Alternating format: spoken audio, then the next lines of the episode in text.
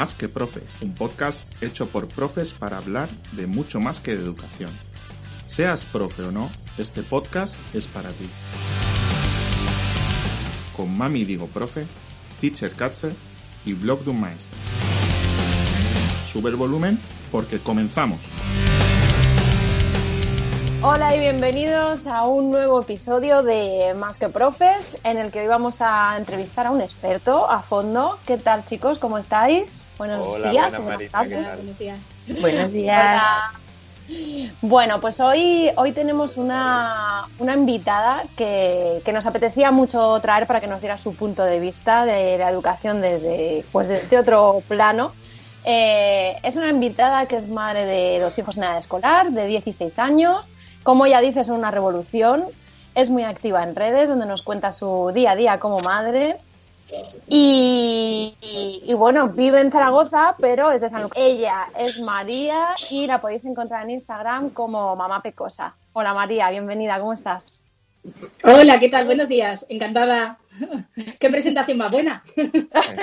Bueno, me alegro, es que no es para menos, no es para No menos. para Te menos. tenemos, te tenemos aquí y tenemos muchas ganas de que nos cuentes un montón de cosas. Eh, sobre todo, pues bueno, mm, como nos vas a dar este punto de vista diferente, mm, yo quería empezar por el principio. Cuéntanos si, si eres parte del AMPA, qué es el AMPA, cuéntanos un, un poquito sobre eso. Pues a ver, eh, yo sobre todo creo que tengo una manía desde que soy pequeña y es que si me involucro en algo, me involucro al 100%. Entonces, cuando decidí ser madre, que además eh, fui madre a los 26 27, eh, decidí aportar en la crianza porque sobre todo había leído muchos libros y la edad más importante de los críos es sobre todo hasta las 6, hasta los 6 años el desarrollo del cerebro. Y entonces yo quería implicarme al 100%. Entonces, en el momento que elegí cole, que para mí era muy complicado porque al no ser de Zaragoza no tenía idea de nada, o sea, hablaba con la gente, pero cada uno me daba su opinión. Entonces, para mí, decidir un cole fue a ciegas. Y una vez claro. que ya, claro, no tenía, nadie me había condicionado de ninguna manera. Entonces, una vez que lo decidí, que yo creo que fue por sensaciones, después de visitar coles, la calidad humana fue la que vi en la directora, en el director de estudios, o sea, me gustó mucho. En comparación con otros coles, me gustó la, empatía y yo creo que lo que conectaban con los padres, al final llama la atención. Así que decidí meterme en el AMPA, por supuesto. Yo tengo que estar en todos los berenjenales. Y sobre todo enterarme cómo funcionaba el cole por dentro. Eh, no ya como otros padres que sí que van a ver dónde se invierte el dinero y dónde no. Eso no me interesaba tanto, sino como conocer un poco el profesorado, conocer la dirección, conocer eh, hacia dónde iban encaminados, qué querían hacer y qué no a nivel educativo. Y la verdad es que así me metí. Oye, luego me dediqué a ayudar en el bar y todas esas cosas, pero, pero así lo decidí y la verdad es que muy contenta. El bar es siempre muy buen sitio para estar. Sí, ¿verdad? sí, Eh, sí. Lo que pasa es que en el cole las cervecitas no, no te ya, dejan, ¿eh? ya, otra, es otra cosa, es otra cosa, sí. Y yo quería preguntarte también, bueno, ¿hasta qué punto crees que, o has visto, ¿no? Si esa implicación tuya es habitual en el resto de familias, de padres y madres en el cole tuyo. Yo creo que no. No suele ser habitual porque en este mundo que vamos, que es un caos y que vamos tan deprisa, el AMPA al final es algo altruista que tú haces, ocupa tiempo. O sea, nosotros, por ejemplo, teníamos una reunión cada 15 días, luego la ampliamos a una reunión eh, al mes. Entonces tienes que sacar tiempo, tiempo que en sí es para hacer actividades y constantemente ir creando cosas en el cole que te generan más tiempo que tienes que invertir y todo eso es gratuito. Entonces, todo el mundo va Claro. muy acelerado, es muy complicado sacar ahí tiempo. Y luego, por ejemplo, nosotros, bueno, nos- creo que todos los AMPAs tienen un aforo de 15, creo que son, 15 o 17 miembros. Nunca hemos llegado. O sea, me refiero, no sé, otros AMPAs de otros coles, pero si hay padres Lo que es la implicados. directiva, ¿no? Sí, sí, entre dirección, secretaría y luego miembros, creo que son unos 17 miembros. Bueno, ahora no me acuerdo, porque he ido a algunas reuniones de FECAPA, que es aquí la, la federación que lleva y que te ofrece además reuniones y todo. Eh, te ofrece charlas gratuitas para los coles. Es de Aragón, yo creo, el FECAPA, a nivel de Aragón. Y hacen, pues eso, una reunión informativa anual o así, y creo que sí que nos informaron que eran 17 pero nunca se completa. O sea, los padres se involucran, pero sí y no. Va a algunas reuniones, otras no. Luego, eh, en siete años que llevo he visto mucha gente que se ha ido, pues porque espera otra cosa. de Lampa o se cree, no sé, eh, la gente que se cree que te vas a llevar mejor con los profes o que vas a ser la favorita de la directora. Y eso no es así. O sea, tú vas a aportar. Pues mira, ahora vamos a organizar el Family Day. Pues el Family Day, jolín, pues igual nos tiramos un mes organizándolo. Oye, el cross del cole, tal. Siempre estás luchando y tirando con la dirección del cole, porque queremos hacer esto, pero nosotros esto, no, pero esto sí se puede, esto no. O sea, no es agradable. Pero bueno, es, ponerle pasión y ponerle ganas y sobre todo no esperar más de lo que te crees tú que vas a, ver cuando llegas allí. No, es que nadie te va a agradecer nada, ni te va a pagar nada. De hecho, al revés. Todos los padres se van a quejar. Yo llevo, por ejemplo, la actividad de extraescolar de natación, eh, que la hacemos eh, externa en el cole. Y, jolín, yo hay veces que en septiembre me vuelvo loca, porque no paran de, pues es que a mí me has dicho, es que no me ha llegado el mail, es que, como exigiéndote, digo, oye, hago lo que puedo. O sea, me está ocupando mucho tiempo esto de dedicarme cada curso, cada clase. En fin, hay veces que te miran los padres como si fueran las responsables de, o la mala de, oye, no, a ver. A lo mejor sería bueno que, todo el mundo pasara un poquito por ese lado también organizador, ¿no? Para sí, sí, sí. Supiéramos ponernos en el lugar del otro, ¿no? Yo creo.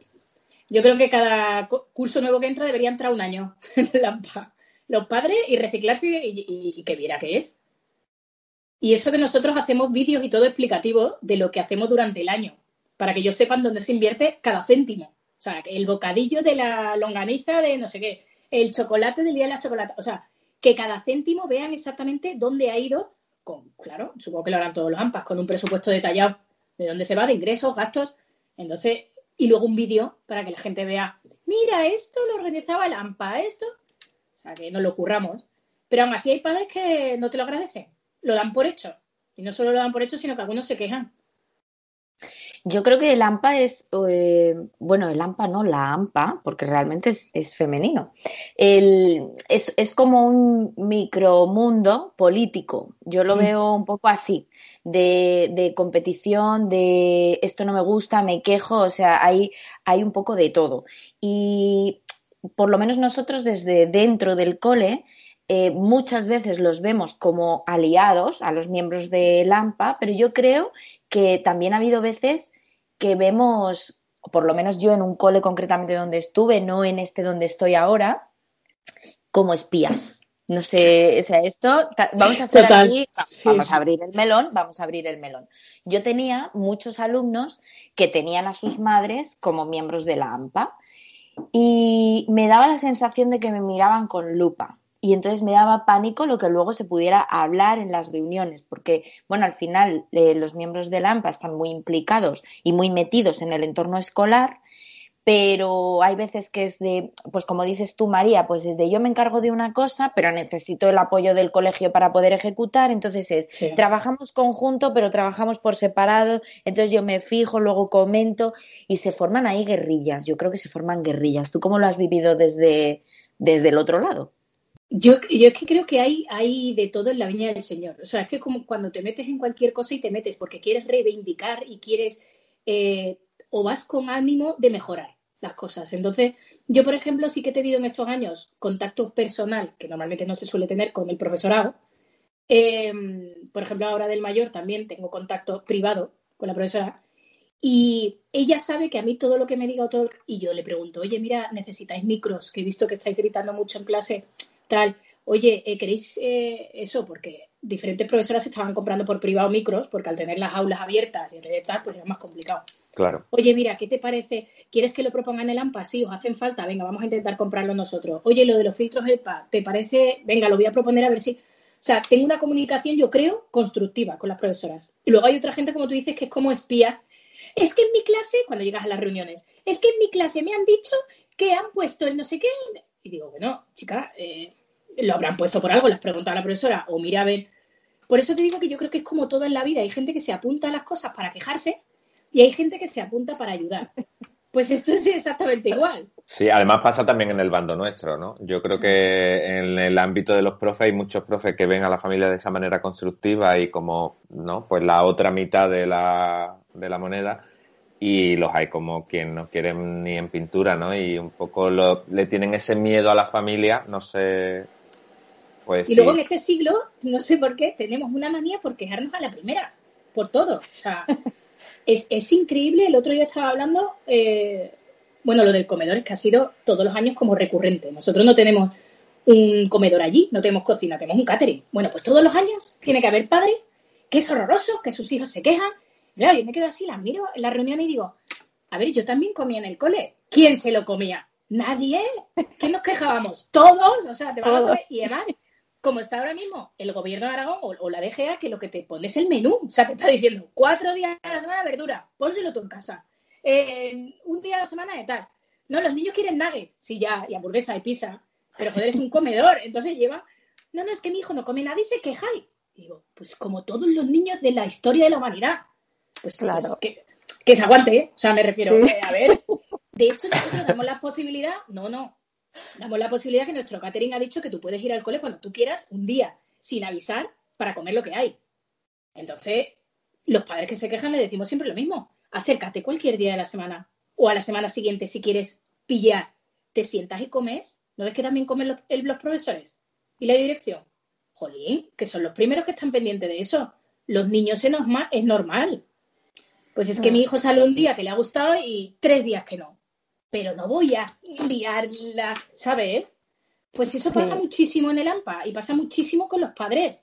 Me ha dicho no sé quién que en su clase han hecho no sé cuánto. Eso es intolerable. Bueno, espérate, porque lo han hecho. Es algo habitual, eh, suele pasar a menudo, se extiende a todos los niños. No, hay, no tenemos paciencia, tío. O sea, yo sinceramente no tengo paciencia ninguna. No, hombre, porque quejarse siempre es mucho más fácil. Hay a veces aporta soluciones, pero, pero bueno. Mm, mira, María, yo, yo estuve muchos años en Estados Unidos y allí las, las AMPAs tenían muchísimo, muchísimo poder, eran muy escuchadas, eh, eran activas, bueno, una cosa mala, tremendo. Entonces, yo como yo soy de secundaria, por cierto, no, no estoy en, en primaria, entonces ahora mismo me he perdido un poco cómo funciona aquí en España este tema. Yo quería saber si también eh, si os escucha, os sentís escuchados como asociación o hasta qué punto creéis que tenéis el poder de cambiar algo, ya no solo en el colegio, sino quizás como a, niveles más, más grandes, quizás de que pues, todos, las AMPAs os podíais unir y solicitar algo para mejorar en general los colegios públicos. ¿Cómo, cómo ves ese, ese tema? Pues es que con otra AMPA, eh, sinceramente no hemos tenido contacto, más que en alguna reunión de estas de FECAPA, que vamos como eh, miembros de diferentes.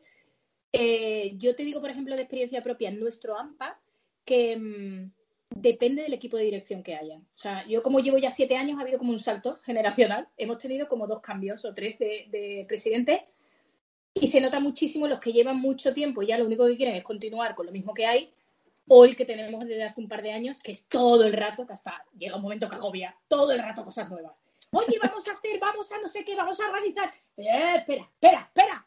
Una reunión semanal, un no sé qué. Dios, Dios, llega un momento de lámpara que nos reímos un montón porque hay 20 audios, pero audios de la presidenta, que además me llevó genial con ella, de cuatro minutos. Y yo, ¿qué quiere hacer esta mujer ya? O sea, me entra miedo cuando veo los un podcast, quiere hacer un podcast. Eh, claro. claro. Os la voy a pasar, ¿eh? Porque seguro que, ojo, y si yo me enrollo, imagínate ella. Entonces llega un momento que depende del equipo que tú tengas, las ganas que tenga de hacer cosas o no. Y sobre todo eso, mm, el cole cómo te reciba. Nosotros, la directora, sí es cierto que hay muchas veces que nos damos cuenta que nos dice, sí, sí, sí, sí, y sabemos que por dentro está pensando, esto es imposible. Pero sí es cierto que nos da bastante, bastante manga ancha para organizar cosas y para las ideas locas que tenemos. Oye, que vamos a pintar los bancos de colores para que cada uno sea, pues eso que se puso de moda de los bancos de la amistad. Oye, que vamos a pintar el suelo con juegos para los niños, tal. La verdad es que nos da bastante más gancha. De hecho, ella nos pide también ayuda muchas veces.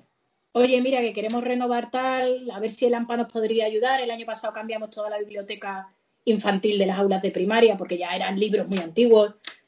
Oye, mira, ¿qué os parece si entre los dos podemos? Fantástico. O sea, tengo muy buena comunicación, la verdad.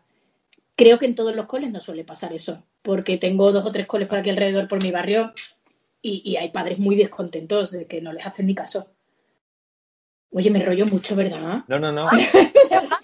Te iba a preguntar precisamente eh, en, esto que dice, ¿no? Que no se les hace ni caso. ¿Cómo crees tú que se podría eh, mejorar, ¿no? En ese sentido, la, la, relación que hay entre la parte de profes y la parte de familias, ¿no? Porque al final los niños son vuestros, ¿no? Mm. Entonces, mm, creo que el papel de la familia debe ser muy protagonista, siempre, pues, cada uno en su sitio, ¿no? En su papel, pero ¿cómo crees tú que, en tu caso, pues, tienes buena experiencia, pero ¿cómo se podría, no sé, ¿Cuál crees tú que debe ser el papel de los profes y del equipo directivo? Yo creo que para empezar tiene que haber más comunicación con el AMPA, con nosotros. Nosotros enteramos qué nos pasa a los padres, porque si no vas a recoger los alcoholes no te enteras por corrillos. O sea, tenemos un Facebook, tenemos un correo, tenemos un tal. Lo normal es que tus quejas nos lleguen primero a nosotros para que nosotros nos pongamos en comunicado con, el profesorado. No tú en corrillo en la salida y que le llegue a la profesora. O sea, creo que debería haber como, una jerarquía que no se cumple casi nunca. Entonces, pero no correos a lampa quejándote por todo. O sea, de una forma educada tú expones, oye, mira, ha pasado esto en mi clase, mirar a ver si esto es normal, si no, si la profesora. Yo creo que la comunicación directa con la profesora debería ser única y exclusivamente para tutorías de los niños o de, o de temas que tengas que hablar educativos o de comportamiento del niño. Pero todo lo que no te guste que esté pasando, creo que debería ir por nosotros primero pero es mi opinión, ¿eh? personal. no, se suele hacer así, pero es mi opinión personal. Yo creo que debería ya nosotros, nosotros lo filtramos de alguna manera y hablamos con la dirección. Porque si no me parece un poco todo locura. Pero ya te digo que es, que es eh, opinión mía, ¿eh? O sea, no, no sé, igual lo hacen muchos coles ya, no lo sé. Pero creo que sería la forma correcta de mm, organizar un poquito las quejas. Y sobre todo que no se vea de forma agresiva que le llega a dirección como ah, o los padres alterados unos con otros hablándose al final es retroactivo y entre ellos se van alimentando y llegan como muy calientes. Mm. No lo sé. Yo me voy a coger el papel de Marina. Marina, para, para el que no la conozca, para María, tú que, seguramente no la conoces, María, Marina es la hater, ¿vale? Entonces ella normalmente saca toda la parte de odio, maldad y. y qué buena presentación me estás haciendo. Sí, pero bueno, eh, pero no te preocupes porque voy a Nunca te han definido mejor voy a coger yo ese rol hoy, ahora, y, y yo te quería exponer, porque Vamos a ver, eh, es cierto lo que dices tú, ¿no? Que ahora estamos muy acostumbrados a nos quejamos, nos quejamos, nos quejamos, qué fácil es quejarse y como decía Marina antes, y qué difícil aportar soluciones. Eh, yo de un tiempo a esta parte sí que vengo observando que ahora todo el mundo parece que sabe de educación, todo el mundo conoce todas las metodologías y entonces todo el mundo se cree con la posibilidad de criticar tu modo de trabajo, pero no estamos en las aulas todos, estamos en las aulas los docentes. Entonces, sí que, eh, por lo menos, yo hablo igual también desde mi experiencia, sí me da rabia cuando se reciben quejas, a lo mejor por tu método de trabajo o por tu, bueno, yo qué sé, pues por, por, lo que se está haciendo en tu clase y que esas quejas vengan de personas que no tienen una base teórica de lo que es la educación ni una base práctica tampoco. Entonces, em, la manera, como dices tú, de transmitir esa queja me parece muy destructiva muy, muy destructiva. Así que creo, como dices tú, que habría que implicar más. Yo muchas veces pienso, ojo, me encantaría llevarme a las familias a mi clase y que vieran lo que es trabajar con 20, 25 niños eh, a la vez para que tú compruebes que trabajar en grupo puede llegar a ser muy complicado, que el nivel de ruido es muy alto, que hay mm, conflictos y ponerles un poco en la piel. Pero de verdad creo que puede llegar a ser muy destructiva esa manera de quejarse, porque a nosotros también nos ata de pies y manos y a veces es de no hagas esto porque las familias se te echan encima. Y a mí mm. eso me parece súper triste, el que en vez de ser aliados eh, seamos mm, enemigos o tengamos una confrontación que muchas veces es, eh, ahora me estoy enrollando yo, que muchas veces queremos que, en clase eh, se trate a los niños igual que a lo mejor yo les trato en mi casa y claro, es de ya, pero tú eres su familia y yo soy su, su maestra. ¿Cómo enfocamos esas críticas para que sean constructivas? ¿Tú qué solución propondrías? A ver, para, para empezar es súper complicado. Mm, en, un mundo, otra vez volvemos al siglo XXI, en el que eh, somos cada vez menos empáticos. Entonces, no nos ponemos en el lugar del otro. Ahora que hemos tenido una cuarentena, sí es cierto que al tener a los dos en casa, o ya pasa, o tres, o cuatro, los hijos que tenga, y ya te das cuenta que ya hacer deberes con dos es complicado o ya tener las clases con dos, yo solo me imagino a 25 en clase y me da algo. Porque la evolución es diferente, el ritmo al nivel en que trabajan es diferente, el comportamiento de cada uno, el carácter de cada uno. O sea, eso tiene que ser una jungla, tiene que ser una locura. Entonces, si no empatizas, si no eres padre y empatizas, es imposible que pienses nunca en cómo se puede sentir un profesor que encima tiene que cumplir unos objetivos, tiene que terminar un calendario, tiene que cumplir unas expectativas, porque si no, jolín, pues va mal y al final la presión la, ven los niños porque tienes que ir más rápido. Solución. Es que la solución son charlas a los padres para que se conciencien y para que ellos sepan que dejan en manos de otras personas esa parcela de su vida. La dejan. Ya está. A menos que haya conflictos, que haya problemas con el niño, que la evolución no sea buena. Ahí se trabaja independientemente con el profesor para mejorar esa situación particular.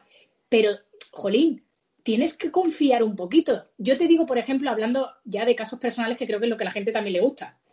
Em, yo tenía una profesora, dos años, porque cambian cada dos años, del mayor, que a mí no me gustaba nada.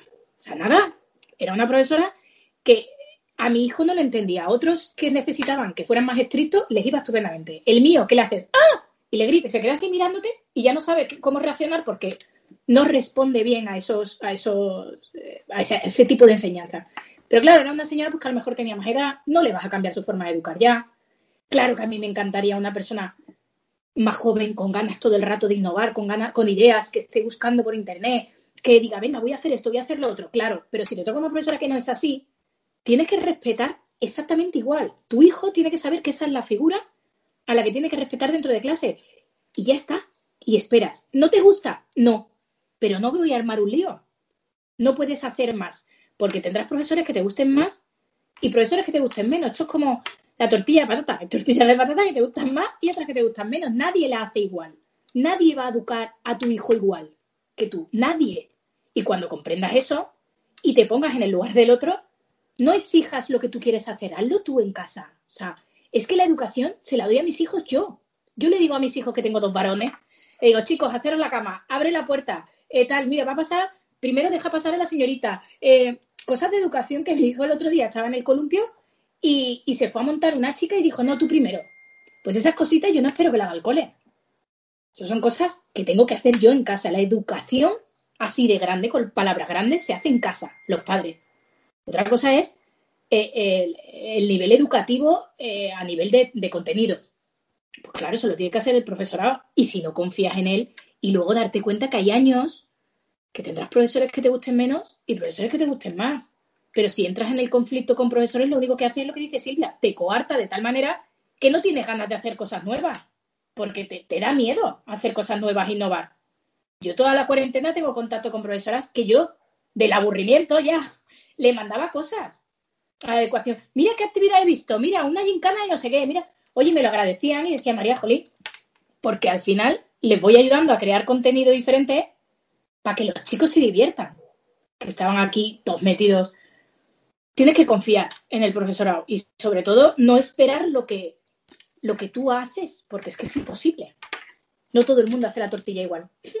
No todo el mundo educa igual. Es que es verdad. Es verdad. No hay ni una tortilla de patata igual que otra. Ni una. Es verdad. Y pues yo, hablando de las tortillas, que sé que, me ha gustado mucho tu metáfora, cuando tus hijos, que creo que a uno ya le debe quedar uno o dos añitos para irse al instituto, ¿cómo crees que vas a lidiar con todas esas tortillas, que son todas las diferentes asignaturas que le va a tocar? Porque pasamos de un profesor o dos, ¿no? En primaria a un profesor de cada asignatura.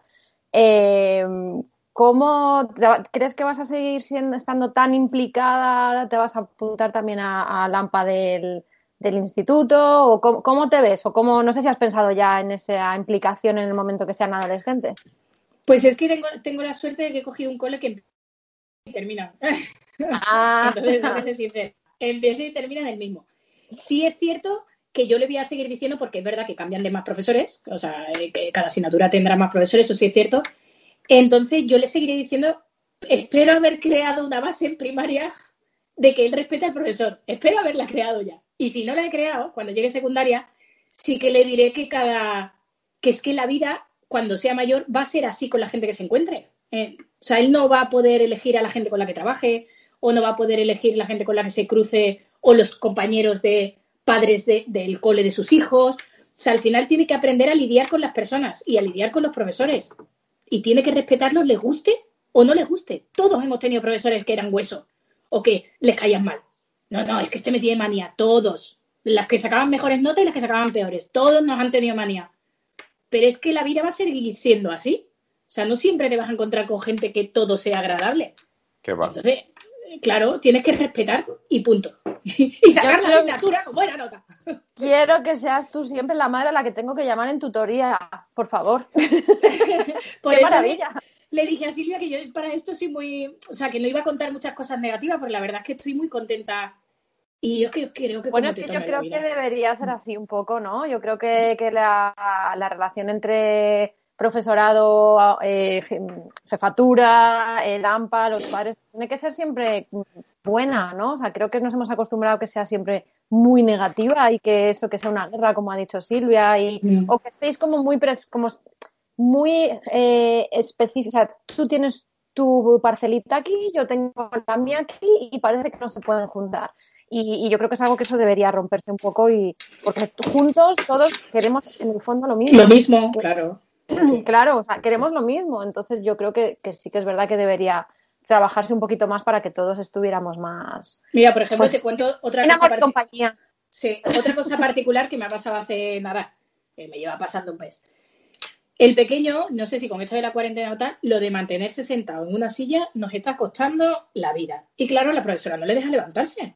Primero de primaria, o sea, imagínate y claro, es una revolución el pequeño. Bueno, pues se levanta cada dos por tres. Está más tiempo en el pasillo que dentro de clase. Y claro, también con algún compañero que otro. Pues la diferencia es que en vez de montar el grito del cielo, como hacen otras madres, es que está, le tiene manía, todo el día castigado, todo el día tal. No, no, a ver, también lo pensé, ¿eh? En un primer momento, a ver, que no soy aquí perfecta. De repente dije, joder, es que está todo el día en el pasillo, a ver, que tan malo no es. Y luego llega un momento que digo, que no, aunque no tenga tutoría, me voy a acercar, voy a hablar con la profesora, voy a ver qué pasa. Bueno, pues es un problema de comportamiento de mi hijo que lo que tengo es que arreglar el comportamiento. Fui a la tutoría, mi académicamente eh, se lo dije y digo, mira, ahora mismo no quiero hablar académicamente del niño. Primero de primaria, pues no me preocupa mucho. Lo único que quiero saber es por qué hace esto, por qué se levanta todo el rato, por qué distrae a los compañeros. Entonces, en un primer momento, claro que tuve que reprimirme las ganas de decir, jolín, está todo el día castigado y todo el día el mismo. Y lo hace muchos más, porque siempre el mío de decir, pues no, pues me tuve que callar y decir, voy a hablar con la profesora y una vez que hablé con ella lo entendí y dije, vale, es verdad. Pues vamos a buscar recursos para que no se levante. Cogí San Amazon y compré libritos de laberintos, de sopas de letra, de buscar las diferencias. ¿Por qué? Porque terminaba muy pronto las fichas y se aburría. ¿Qué hace cuando me aburro? Me levanto y me voy a ver la mesa de mis compañeros. De esta manera, o sea, cada niño hay que luchar de una manera diferente y el mío tengo que luchar con el comportamiento. Bueno, luchar, educar en el comportamiento. Entonces, sí que tuve el arrebato de intentar enfrentarme a la profesora y luego dije, a ver, para, vamos a ver entre las dos cómo solucionamos esto. Pues creo que ese debería ser el lugar al que tenemos que llegar todos, un poco, ¿sabes? A decir, venga, el primer, el primer impulso lo frenamos y luego ya vamos a ver cómo, solucionamos esto. O sea, que pues me pasan mis propias carnes, vamos. A mí me parece una posición que, es la, mejor de todas, ¿no? Ese de juntos vamos a ver cómo lo solucionamos, ¿no? y, yo creo que esa relación basada en la confianza que tú has estado diciendo, yo creo que es la clave, ¿no? Y que las dos partes tenemos que ir trabajando en crear esa confianza que no, no nace de la nada, ¿no? Yo te voy a hacer una última pregunta de un tema que a veces, pues, mm, también crea muchos roces entre escuela y familia. Los deberes. Eh, ¿Cómo ves tú el tema de deberes para casa? bueno, así en general. No, no hablo más porque entonces ya me meto a opinar yo. Te vuelvo a decir lo mismo porque busqué un cole y estaba metida en ese momento Montessori ahí a tope. Quiero un cole sin deberes, oh, los deberes. Ah, eh, a ver, estuve en esa lucha mm, hasta que lo he asumido. Yo no puedo cambiar el sistema educativo de España porque no lo puedo cambiar y además mi hijo se, tiene que educar aquí y luego tiene que llegar a, unas pruebas universitarias, en fin. Esto es lo que me ha tocado vivir. Te vuelvo a decir, la suerte es la profesora o el profesor que tengas. Hay profesores que son de la nueva escuela, que piensan un poco también en ese tipo de que cada niño lleva un ritmo, ¿eh? que no hay que forzarlos y no todos son iguales. Entonces, hay profesores que apenas te traen deberes a casa, trabajan, ahora sí es cierto que trabajan, he notado la diferencia de un hijo a otro, trabajan muchísimo más por proyectos, que me gusta. Bueno, me gusta. También hay padres que se quejan porque tienes que hacer en casa un montón de cosas, como padre. Que de repente dicen, ay, mañana qué tengo que hacer. Se ponen a trabajar aquí casi, ¿no? Sí. Pero sí es cierto que esta forma de, trabajar con proyectos a mí me gusta muchísimo más. Entonces, no son deberes como tal, yo no noto que, traigan muchos deberes, a menos que no lo hagas en clase, esto es lo que se dice siempre. Si el mayor, por ejemplo, no lo ha hecho en clase, lo tiene que hacer en casa. No traen muchos deberes, pero sí me puedo quejar en la forma de, de que tienen que examinarse de forma repetitiva. O sea, nos aprendemos las palabras en inglés, repetitivo. Aprendemos las definiciones de sociales, repetitivo. O sea, pero es que eso, eso ha existido siempre. O sea, esa forma de examinar, sí es cierto que ahora está más partido, no es solo el examen, también hay más componentes, pero al final el examen o la prueba, que ahora le llaman, no sé, no le llaman examen, la prueba tiene muchísimo Aunque sigan haciéndolo, ¿no? Claro, entonces hay menos deberes pero sí hay que seguir estudiando uh, día tras día de memorizar. Y eso es que es, complicadísimo de cambiar. Eso es luchar contra David y Goliat. O sea, ¿cómo consigues que no sea memorizar? Porque tú los contenidos tienes que saber que ellos lo saben o lo han asimilado. Que no lo asimilan ni la mitad porque se les olvida. Pero entonces sí que me puedo quejar un poco más de, de lo que es el estudio pero se está poniendo se está poniendo medios con el pequeño hay mucho más estudios por proyecto que asimilan las cosas de otra manera porque te lo cuentan a ti como curiosidad. ¿Sabes, mamá, que los romanos tenían? Y tú, pero ¿cómo sabes eso? Pues mira, mm, el estudio por proyectos que ayuda. ¿Sabes que para medir eh, que el pluviómetro mide no sé qué, la lluvia, ¿sabes qué? Pues oye, te lo cuentan primero de primaria y no lo está estudiando como tuve que estudiarlo con el mayor. Creo que poquito a poco se va avanzando. Qué bueno. Qué bueno, eso pienso yo. Luego igual hablas con la profesora y dices, esta, esta es una madre pesada. Que no... no, pero está claro que es una, o sea, tú a lo mejor dices, jo, pues yo prefiero que no se manden deberes y que sea mm. pues algo, mm, que sea el trabajo en el cole, pero yo personalmente, que no soy de las que manda deberes, yo sí he tenido familias que me han reclamado deberes, que me han dicho, es que tal cual, claro, que me dicen, es que si no, ¿qué hacemos toda la tarde? Y claro, yo le digo, pero te tengo yo que cubrir el horario de tu tarde, de tu casa. O sea, pues yo que sé, vete al parque, juega, o, yo que sé. Es que si no se está todo el rato viendo la tele. O sea, que tenemos aquí las dos caras de la moneda. Los que dicen, oye, qué bien que no manda deberes, o, jolines, es que claro, si no manda deberes, o que me piden, ¿me puedes dar algunas fichas para yo hacer en casa? Que digo, hombre, teniendo internet, no sé si soy yo la persona que te tiene que sacar el material de tu casa. ¿Sabes? O sea que aquí al final siempre hay opiniones para todo.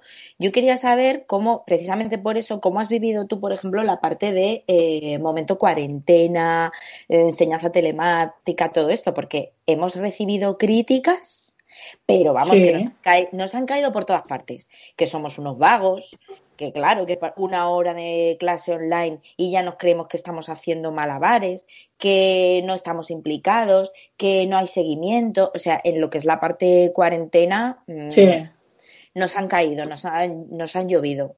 Luego ha habido ¿no? a otro sector que, nos, nos ha agradecido la implicación, pero en general, Jolín. son un poco verdes.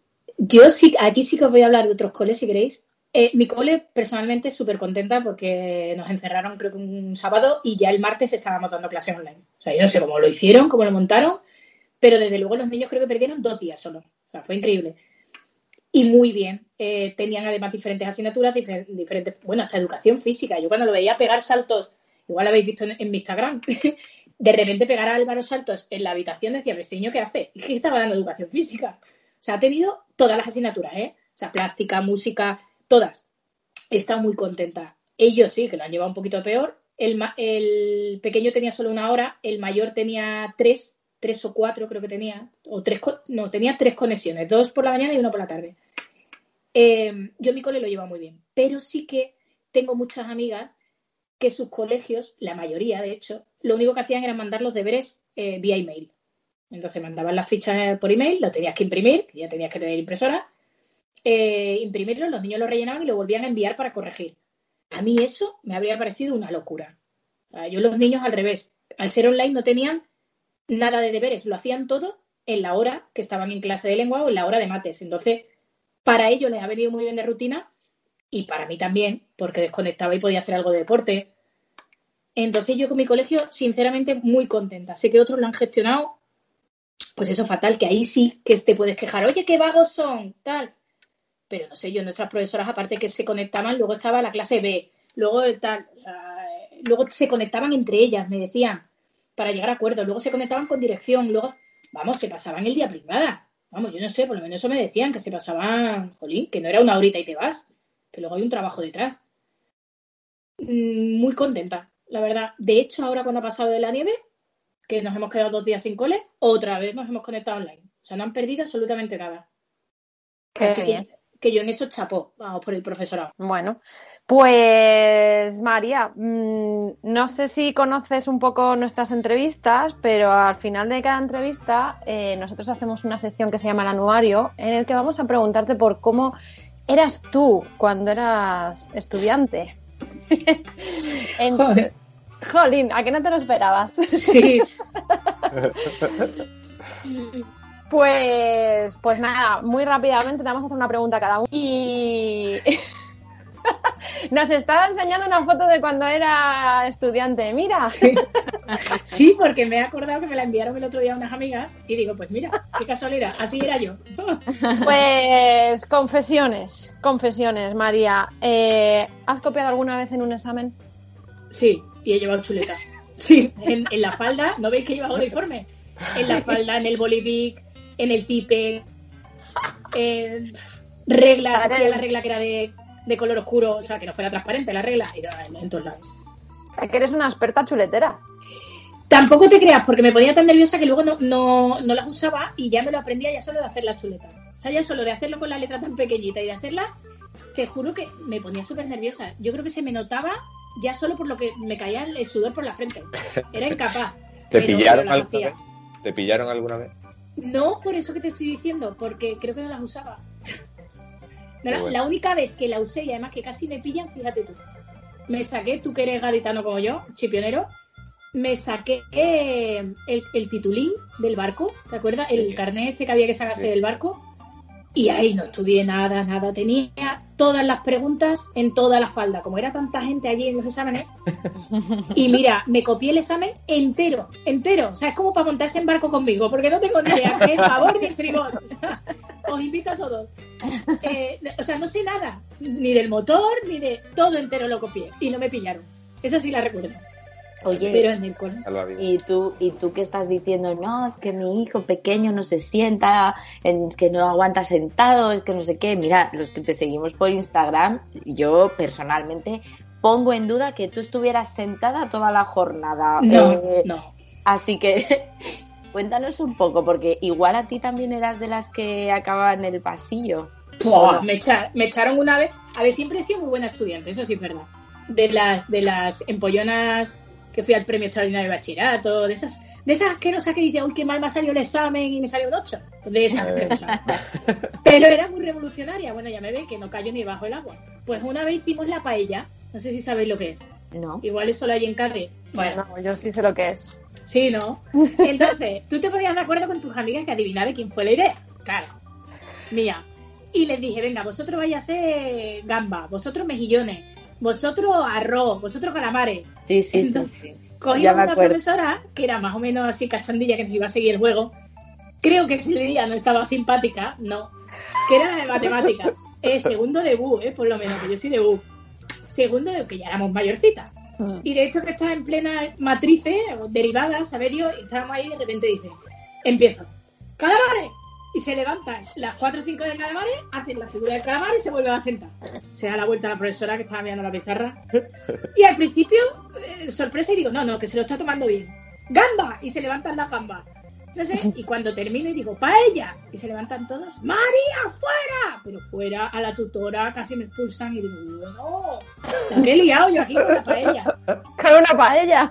Y encima salí llorando, porque soy como muy aprensiva. A mí cuando me riñen, digo, oh, venga a llorar pero sí que por hablar me han echado más de una Alguna vez ha caído, ¿no? Sí, sí. Pues, pues nada, María, la verdad que, ha sido un placer tenerte hoy con nosotros, escucharte, que nos cuentes un poquito, pues eso, desde ese otro punto de vista que no siempre es el del profesorado. Y, nada, pues, pues darte eso, las gracias por, por haber pasado este ratito con nosotros. A vosotros, espero, dentro de todo lo que me enrolla, haberos respondido algo de lo que me habéis preguntado. genial. Que salgo por Altamira siempre, o sea, empiezo a contar mil cosas. Otra cosa que pero luego siempre sabes volver, sabes volver. Sí. Otra cosa que quiero decir para las oyentes que supongo que se estarán preguntando, y es que no que todo esto es mi humilde opinión y aparte de que es mi humilde opinión es eh, de una madre que no trabajo, que eso es importante también decirlo, porque supongo que cada caso es diferente y las madres que trabajan supongo que tendrán una carga que luego al llegar a casa pues es más complicado dedicarse tanto tiempo a los niños o a los deberes como yo. Entonces, que cada familia es un mundo, cada madre es un mundo, todas pues intentamos hacerlo lo mejor posible. No todas podemos estar involucradas en el ALPA, ni tienen el tiempo para, para involucrarse tanto en el cole. Entonces, no quiero ser ni mejor que nadie, ni decir lo que hay que hacer, ni nada. Solo aportar mi pequeño granito de arena que, que, jolín, que se pueden hacer las cosas mucho mejor, que eso es que tener empatía y ya está, y ponerte en el lugar del otro. Bueno, María, que no trabajas fuera de casa. Bueno, fuera de casa, perdona. Sí, sí, lo que nos has contado, hija mía, eso es un currazo, maja, que, que no está pagado, pero... Sí, pero que admiro mucho a la gente también que trabaja y luego encima se involucra en todos los temas de los niños porque es un sobreesfuerzo, yo creo. Eso ya es que es de medalla de oro. Sí. Hay que poner en perspectiva, pues sí. Y... Pues nada. Oye, chicos, muchas gracias. Gracias, muchas gracias por estar aquí. Nada, te vamos a dejar que sigas con tu familia, con tus niños, con tus cosas. y, a, las personas que a las personas que nos estáis escuchando, os pedimos por favor que nos dejéis una valoración desde la plataforma desde la que nos escuchéis, un comentario y unas cositas así para seguir creciendo. Y sabéis que también nos podéis encontrar en Instagram en arroba más que profes guion bajo podcast o en Twitter en arroba más que profes guion bajo. Pues sí, y además de encontrarnos, nos encanta leeros en comentarios, saber vuestra opinión, vuestro feedback y que, por supuesto, habléis bien de nosotros y, y nos deis a conocer al mundo mundial y así vamos creciendo la familia de Más que Profes. Os esperamos en el próximo episodio. Hasta la próxima. Adiós, gracias.